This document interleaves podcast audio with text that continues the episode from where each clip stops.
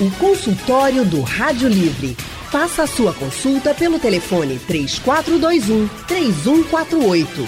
Na internet www.radiojornal.com.br. E o consultório do Rádio Livre hoje vai falar sobre esses cinco anos dos primeiros casos de microcefalia.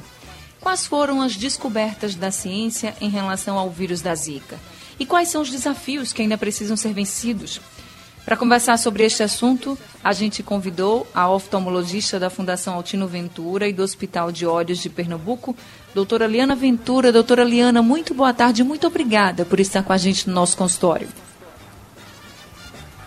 Anne, é uma honra enorme estar aqui com vocês, compartilhando desse tema que muito me emociona porque faz parte da história, né? A nossa história, porque terminamos ficando entremeados como uma grande família, sentindo os sentimentos das mães, dos pais, avós, cuidadores, enfim, familiares e todos os amigos e parceiros. Aqui o meu agradecimento, a minha gratidão enorme, porque cada conquista dessas crianças, seja científica, seja do ponto de vista de resultados nas terapias, nas consultas, trazendo qualidade de vida às crianças, trazendo esperança e força. Eu digo sempre, se o, o desafio é enorme, as superações, as superações são maiores ainda. E por que não desistimos? Porque olhamos para as crianças e elas nos dão força a lutar pela causa delas, junto com as mães, seus familiares. Entendemos cada desafio, cada lágrima, toda a verdade e também somos muito gratos por todo o apoio que a sociedade tem dado. O governo, não é? A mídia, muito obrigada realmente porque são muitas conquistas. Uhum. Ainda existe uma longa caminhada mas muitos degraus já foram alcançados. Inclusive, eu estava me lembrando aqui que logo, logo vamos estar inaugurando a hidroterapia, o Centro de Hidroterapia e Terapias Multissensoriais da Fundação Tim Ventura, uma conquista da síndrome congênita do Zika vírus e das outras crianças e adultos com deficiências, que ganhamos esse prêmio da Fundação Champalimau em Lisboa, Portugal, o ano passado, três instituições do Brasil, a Unifesp e o IPEPO, né, em São Paulo, também a Unicamp, a Universidade Unicamp, e a Fundação Tim Ventura, um prêmio pioneiro na América Latina, que vai poder justo trazer à existência essa necessidade de ampliar a oferta de ter serviços de hidroterapia e terapias multissensoriais não somente para as crianças com a síndrome congênita do Zika vírus, mas também para outros pacientes, crianças e adultos com necessidades especiais. Liana, a gente vai falar mais sobre essas conquistas e também os desafios, junto também com Carlos Brito, que está junto com a gente aqui nesse consultório de hoje. Carlos é integrante do Comitê Técnico de Arboviroses do Ministério da Saúde, professor e pesquisador da UFPE e também é pesquisador colaborador da Fundação Oswaldo Cruz e atua no Hospital das Clínicas, aqui da Universidade Federal de Pernambuco. Boa tarde para você. Boa tarde, boa tarde a todos. É, é um prazer poder estar aqui para conversar sobre essa tragédia que acometeu não só o Brasil, mas diversos países no mundo. Ah, estou aqui à disposição para tirar as dúvidas e é um prazer estar com a doutora Leana Ventura, que é um exemplo é, de instituição e de pessoa que se dedicou à causa, uhum. é, procurando um único objetivo, melhorar a qualidade de vida ah, dessas crianças e das suas mães, que ainda hoje padecem vítima eh, dessa tragédia que assolou o Brasil. É verdade, doutor Carlos. É uma honra e a gente agradece estar ao seu muito. lado viu? também, doutor Carlos Brito. Sou grande admiradora, admiradora do seu trabalho, uma pessoa muito séria e é uma honra estar nesta tarde aqui compartilhando essa entrevista aqui na Rádio Jornal com o Leandro e com Anne. A gente é que agradece demais a vocês dois por estarem com a gente. Eu queria lembrar a todos os ouvintes que já podem mandar mensagens para a gente pelo painel interativo, pelo WhatsApp no 991478520, ou se preferir, você pode ligar para cá, para a Rádio Jornal, e falar diretamente com o doutor Carlos e também com a doutora Liana. Hoje no consultório a gente está falando sobre a microcefalia causada pelo vírus da Zika que é transmitido pelo mosquito Aedes aegypti, o mesmo mosquito que transmite a dengue e a chikungunya. Já são cinco anos desde o nascimento dos primeiros bebês que é, enfrentaram, enfrentam esse problema até hoje. As famílias enfrentam um grande desafio agora ainda maior, também por causa da pandemia da Covid-19. Junto com a gente estão a oftalmologista Liana Ventura e o pesquisador Carlos Brito. Eu começo fazendo uma pergunta para o senhor Carlos. A gente viu em 2015 essa alta incidência da microcefalia, né, que foi o que chamou a atenção, inclusive, para que o problema fosse investigado. E aí depois disso a gente não teve mais essa explosão de casos. É possível que isso volte a acontecer? A gente é, não teve de novo essa explosão por algum motivo, alguma razão, razão específica? É provável que ela venha acontecer tem por que a gente não imaginar, do ponto de vista científico, que isso não venha a acontecer. É, o fato é que a gente, o Brasil tem sido uh, invadido, vamos dizer assim, por diferentes epidemias. E aí essas epidemias, normalmente uma epidemia entre surto, por exemplo, de chikungunya, leva 3, 4 anos para que tenha um outro surto. Da dengue não é diferente. A gente se lembra aqui da história de Pernambuco. E isso acontece, obviamente, como diferente em diferentes estados. Entre uma epidemia e outra, que leva a grande número de casos, no intervalo de epidemia, antigamente era de 3, hoje está aumentando, 4 ou 5 anos, porque alterna. 2015 teve uma grande epidemia de, Zika, 16 foi chikungunya, interessante, 17, 18 ficamos praticamente sem nenhuma epidemia por arbovirose, mas voltou em 2018 é, a Zika, 2019 e agora em 2020 a gente está com essa epidemia se alastrando. Então é interessante esse fenômeno, porque essas epidemias demoram esses períodos para acontecer. Se tinha uma hipótese no início de que é, não voltou mais porque as pessoas entraram em contato com o vírus e agora a imunidade ele estava protegida e as não tinha mais gente para adoecer por Zika.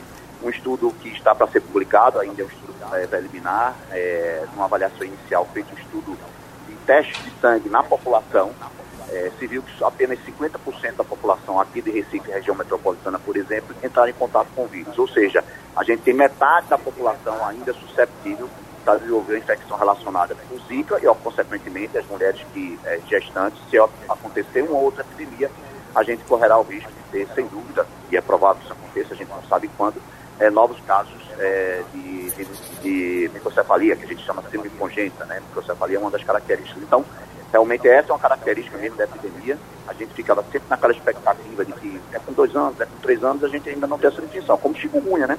Chikungunya a gente teve aquele surto em 2016, pegando finalzinho, início de 2017. A Sim. gente já não teve é, mais nenhum surto como aquele, mas vai voltar a ter, porque nesse mesmo estudo que foi feito aqui na região metropolitana, é um estudo de base populacional que a gente chama, ele é muito robusto, muito importante, mostrou que 50% da população também está suscetível para desenvolver chikungunya. Então, todas essas doenças por arbovirose, elas não se encerraram. É claro que na dengue a gente tem quatro tipos, vamos dizer assim, é por isso que ela, às vezes, passa quatro, cinco anos, tem aquele surto grande e depois volta. Então, essa é a realidade, infelizmente, é, que é necessário que fique atento a essas características, isso pode voltar a acontecer. Por isso que a gente foi, é, inclusive em Brasília, para conta aquela lei que limitou o tempo das mães que poderiam ter benefícios, é, ajuda financeira limitado até o ano de 2019, 2020, não faz sentido nenhum, porque é, outros casos infelizmente acontecerão. E alguns podem acontecer em pequena proporção, como aconteceu ano passado. Tem casos que sendo, é, foi demonstrado que o vírus circulava em pequena proporção, podendo levar algumas vítimas numa proporção menor, mas em algum momento se explode. Doutor Carlos, falando em estudos, foi publicado recentemente um estudo em que mostra alterações no DNA em proteínas e neurotransmissores que poderiam ser assim explicações para que alguns bebês filhos de mães com que tiveram a zika eles tenham nascido com a microcefalia. Porque a gente sabe que teve algumas mulheres que até tiveram a zika, mas não tiveram bebês com microcefalia. O senhor acha que esse foi um dos grandes avanços da medicina em relação a microcefalia no mundo todo e principalmente aqui no Brasil, já que a gente teve toda essa epidemia? Essa é uma informação importante. Primeiro é que as pessoas tinham a impressão de que tivesse zika e ter microcefalia. Isso de fato não aconteceu. Há vários estudos aqui com vários pesquisadores realizados em Recife, eh, já publicados internacionalmente, que mostrou eh, que nem todas as gestantes confirmação de infecção por zika desenvolviam crianças nasciam com microcefalia. Então isso é um aspecto é, importante, que não há relação direta, né, até porque gerou uma angústia muito grande se fosse uma relação direta, então isso não aconteceu. Por quê? Porque sabidamente, sabe, qualquer tipo de infecção é, que é transmitida é, é congênita, de forma congênita da mãe e do filho, existem vários fatores. Existe no caso das doenças infecciosas, não só a quantidade de vírus que é acometida a pessoa, a carga viral que a gente chama, mas tem fatores não só ligados ao vírus, mas fatores que a gente chama do indivíduo. Esses fatores do indivíduo são fatores também ligados à genética do indivíduo. Tem algumas pessoas que têm uma predisposição maior para ter uma infecção do que outras. Por exemplo, a dengue hemorrágica, Recife foi pioneiro disso, e vários estudos na Fiocruz mostrou que tinha alguns fatores do indivíduo genético que predispõem o indivíduo a desenvolver a forma grave e outros não. Isso provavelmente é a mesma explicação é, que justifica é porque nem todas as pessoas que estão infectadas vão desenvolver a doença. E mesmo naqueles genes que não são univitelinos, né, têm características ainda genéticas diferentes, pode ter uma diferença porque um desenvolveram ou não. Então, algumas barreiras de defesa do indivíduo podem ser diferentes de uma pessoa para outra, de uma criança para outra. Então, são vários fatores, do vírus, do indivíduo, que é que faz com que umas pessoas desenvolvam e outras não. E essas descobertas que a cada dia se começa a entender, de fato, como se dá esse mecanismo, são extremamente relevantes não só para entender como o vírus leva à lesão do cérebro, das células nervosas, mas também descobrir algumas possibilidades de tratamento, que a gente chama de alvo terapêutico, que você, através é, de uma substância, um antiviral ou até mesmo uma vacina, você conseguir bloquear esses mecanismos que levem à destruição é, dos tecidos. Então, todas essas pesquisas são extremamente relevantes e elas ainda continuam. Tem ouvinte na linha, é o Carlos de Jardim Atlântico. Boa tarde para você, Carlos. Boa tarde, Leandro. Boa tarde, Anne. Boa tarde, doutores. Boa, Boa tarde. tarde. Minha pergunta é a seguinte. Essa virose que está acontecendo, desde 2015, essa zika, é, essa, essa, agora essa corona, até hoje não foi descoberto nada né, sobre nenhum remédio nem vacina que evitasse essa chikungunya, essa microcefalia que está acontecendo. Falaram até que tinha sido a água que tinha comprometido, né? Não sei se é verdade. Essa água aí que estava poluída, que afetou também. E o que eu fico pensando é o seguinte, a gente tem que ter um, a, a parte de sanitarismo bem avançado. Só que faz muito tempo que eles falam em, em, em fazer saneamento público, não sei o quê, mas você não vê muita ação. É prefeito dizendo que não tem dinheiro, o governo federal não se interessa por, por estudo nenhum, os cientistas da gente se quebra todinho e ele não ajuda, que é o pior, o pior que a gente tem é isso, é que o próprio presidente não ajuda. Eu queria saber o seguinte, ah, já tem estudo para eliminar essa zika, ou se já tem alguma coisa para frente, e a chikungunya... Doutora é... Ali, eu ia passar para a doutora Liana, mas o senhor pode, pode responder se o senhor quiser. Eu, acho que eu vou só responder que é, realmente o desenvolvimento de vacina não é uma coisa fácil, né? E aí, a, esse é o exemplo, né? Na época, em 2015, havia a proposta de uma rápida desenvolvimento de vacina para a Zika e a gente ainda não conseguiu desenvolver de fato uma vacina para a Zika, porque não é fácil desenvolver uma vacina. Um exemplo disso é que o da dengue foi desenvolvido, apesar dela ter sido lançada, levou 20 anos, é, ela não conseguiu proteger a todo mundo. Ela tem algumas limitações da sua utilização, mas tem várias outras vacinas de dengue sido lançadas, então não é fácil. Claro que cada vírus tem uma característica diferente. Então, para a Zika não se conseguiu, nem para a chikungunya ainda, ter uma vacina, apesar dos anos, desses anos todos. Para o Covid, a gente, pela mobilização mundial, um milhão de casos, porque já havia um estudo de vacina sendo desenvolvido para um vírus semelhante, há uma perspectiva, expectativa que no final do ano que vem a gente tenha uma, uma vacina, pelo menos alguns esperam que seja assim. Mas concordo com você, a busca de uma vacina é para o caso da gabovirose, da zika, chikungunya, é uma tentativa de é, suprir uma deficiência nossa, porque esses vírus, eles são considerados pela Organização Mundial de Saúde como um, um vírus de doença negligenciada, ou seja, fruto da negligência, ou seja, da falta de investimento em condições de melhorias da, da população, saneamento básico, água encanada, e não é só ter água encanada, é não ter desabastecimento. Isso já era para ter sido planejado há anos e anos e anos. É, e a gente vê a falta de investimento. Enquanto houver essas condições de vida inadequadas para a população, o vetor está vencendo a batalha. Não é que há anos se passa na Ciasa de a quantidade maior de casos de arbovirose. Né? Brasília bateu recorde em um ano, mais de 1 bilhão e 600 mil casos de, de dengue, mais de mil mortes hum. é, em algumas cidades, em alguns estados grandes, né, como, como São Paulo. Então, você vê que, de fato, isso que você colocou é perfeito. Ou seja, enquanto não se investir em melhoria de condições de vida da população e saneamento básico, essa doença não vai acabar. Fica se pegando na possibilidade da vacina, que é extremamente importante, mas a gente tem visto que nem sempre a velocidade e o sucesso para desenvolver a vacina é aquela que a gente espera. Então, no caso das arboviroses, que é a zika, chikungunya, sem dúvida, é a falta de investimento na melhoria de condições de vida da população, que quando isso acontecer, a gente vai eliminar realmente o vetor, o Aedes, que por enquanto ele está vencendo essa batalha. Doutora Liana, a gente, na reportagem que a gente ouviu antes do nosso consultório, a gente viu o drama das mães, né, agora com a pandemia da Covid-19. Você que acompanhou essas crianças durante os últimos anos, viu o desenvolvimento delas e a dificuldade, principalmente, né, das famílias para dar estrutura para que esse desenvolvimento fosse possível. Agora, com a pandemia do novo coronavírus dificultando esse acesso, qual você acha que pode ser a consequência disso e, principalmente, se há alguma alternativa para que esse, essas consequências sejam menores, né? para que o prejuízo seja menor em relação ao desenvolvimento dessas crianças. É verdade, Leandro. Nós estamos muito preocupados. Fizemos consultórios médicos telesaúde através do sistema, a plataforma implantada com a Secretaria de Saúde, junto aos centros de reabilitação. O Centro de Reabilitação Menina dos Olhos da Fundação Tim Ventura está fazendo telesaúde, não somente na área oftalmológica, mas também nas áreas das terapias, neurologia. Mas eu até tenho uma resposta para você em relação não somente o aspecto institucional, a nossa preocupação como oftalmologista, como terapeuta, como profissionais de saúde, mas também a preocupação das mães e das famílias. Na prática, já voltamos a algumas atividades do centro de reabilitação, já começamos a reatender as crianças, não são todos os casos, porque temos todos os cuidados epidemiológicos essa questão do corona, da pandemia aí.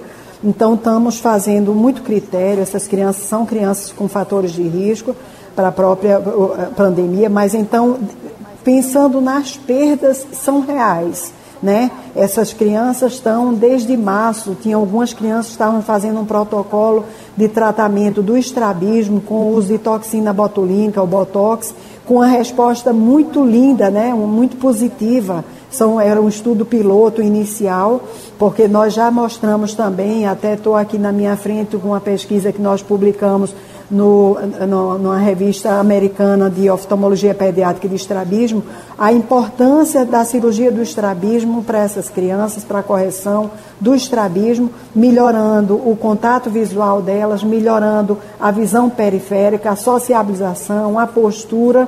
Então, é, é importante não desistir, não desanimar. Então, essa outra pesquisa da toxina botulínica, que já não haveria necessidade de cirurgia, seria uma aplicação de botox, que é como se fosse uma vacina.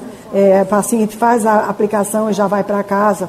É, não, não, é um, um procedimento com anestesia geral e tudo mas foi parada por conta dessa questão da pandemia. Então, essas perdas, perdas é, dos ganhos terapêuticos, do, do, do, tratamento médico, a preocupação das mães, porque elas tiveram muitas dificuldades durante esse período de, de receber as medicações.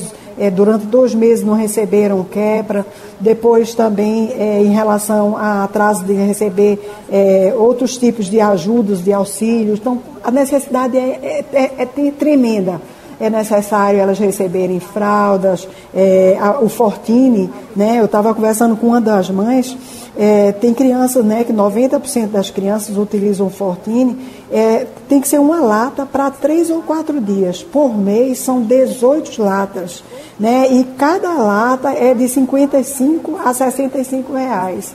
Vocês podem imaginar o que, que isso representa numa renda familiar tão limitada, o auxílio que recebe é, por, pela criança ter assim congênito Zika vírus, mas também a família tem que estar naquela situação de não, não ter renda, não pode ter uma renda maior é, comprovada. Então, tudo isso limita muito. É, nós com, que trabalhamos na área de saúde, mas a saúde está ligada à ação social, está ligada à educação. Essas crianças estão precisando de odontopediatras, porque com 5 anos de idade já a parte dentária é, tem uma série de requisitos necessários de uma prevenção, de um tratamento, de uma manutenção. Então, nós estamos querendo voluntários, pessoas que façam odontopediatria para ajudar a tratar nossas crianças. Nós não temos odontopediatra no centro de reabilitação, nós tratamos 362 crianças. É, com, temos feito muitos mutirões, tem um projeto chamado Projeto CMA, que é com apoio do NIH, é uma pesquisa científica, é um grande chamado é, RO1, quer dizer, R02, é, R01, é, com apoio do, do, Ministério da Saúde dos Estados Unidos, para um estudo longitudinal. Esses estudos longitudinais nos permitem descobrir uma série de desafios enfrentados pelas famílias. Ah, a gente perdeu o contato de, de doutora Liana. Então, assim, ah, sem dúvida alguma. Doutora Liana, a gente teve uma falha aqui no seu áudio, mas infelizmente a gente também precisa encerrar o nosso consultório porque nosso tempo chegou ao fim. Então eu vou né, concluindo aqui a nossa conversa, a gente percebeu que os desafios são imensos ainda para essas famílias, tanto no acesso às terapias quanto nos gastos para suprir as necessidades dessas crianças e toda ajuda, com certeza, é muito bem-vinda, né? Tanto dos profissionais quanto de quem pode ajudar financeiramente. Obrigado, viu, doutora Liana, pela sua participação aqui no nosso consultório. Doutor Carlos também, viu? Um abraço a todos abraço, Aliana. Um grande abraço a todos vocês. Muito obrigada. Uma boa Muito tarde obrigada, a todos doutora Liana. Obrigada também, doutor Carlos. Obrigada a todos os ouvintes que participaram, mandando mensagens aqui pra gente. A produção do Rádio Livre é de Gabriela Bento e Yuri Neri. Trabalhos técnicos de José Roberto Camutanga e Big Alves. Diana Moura é editora executiva e a direção de jornalismo é de Mônica Carvalho. Sugestão ou comentário sobre o programa que você acaba de ouvir, envie para o e-mail ouvinte@radiojornal.com.br ou para o endereço Rua do Lima 250, Santo Amaro, Recife, Pernambuco.